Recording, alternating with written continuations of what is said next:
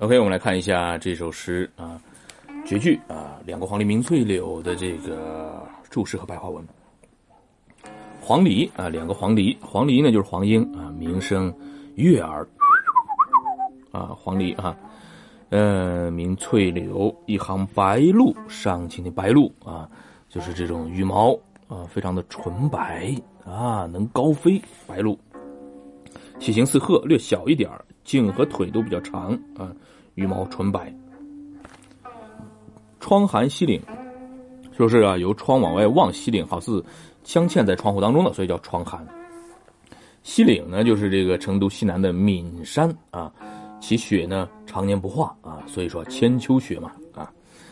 那么，这是在成都的这个西南方向是吧？啊。东吴，这是泛指长江下游的啊，江苏一带啊，成都水路通长江嘛，所以叫东吴万里船。嗯，好了，我们来看一下白话文，来串一遍。绝句啊，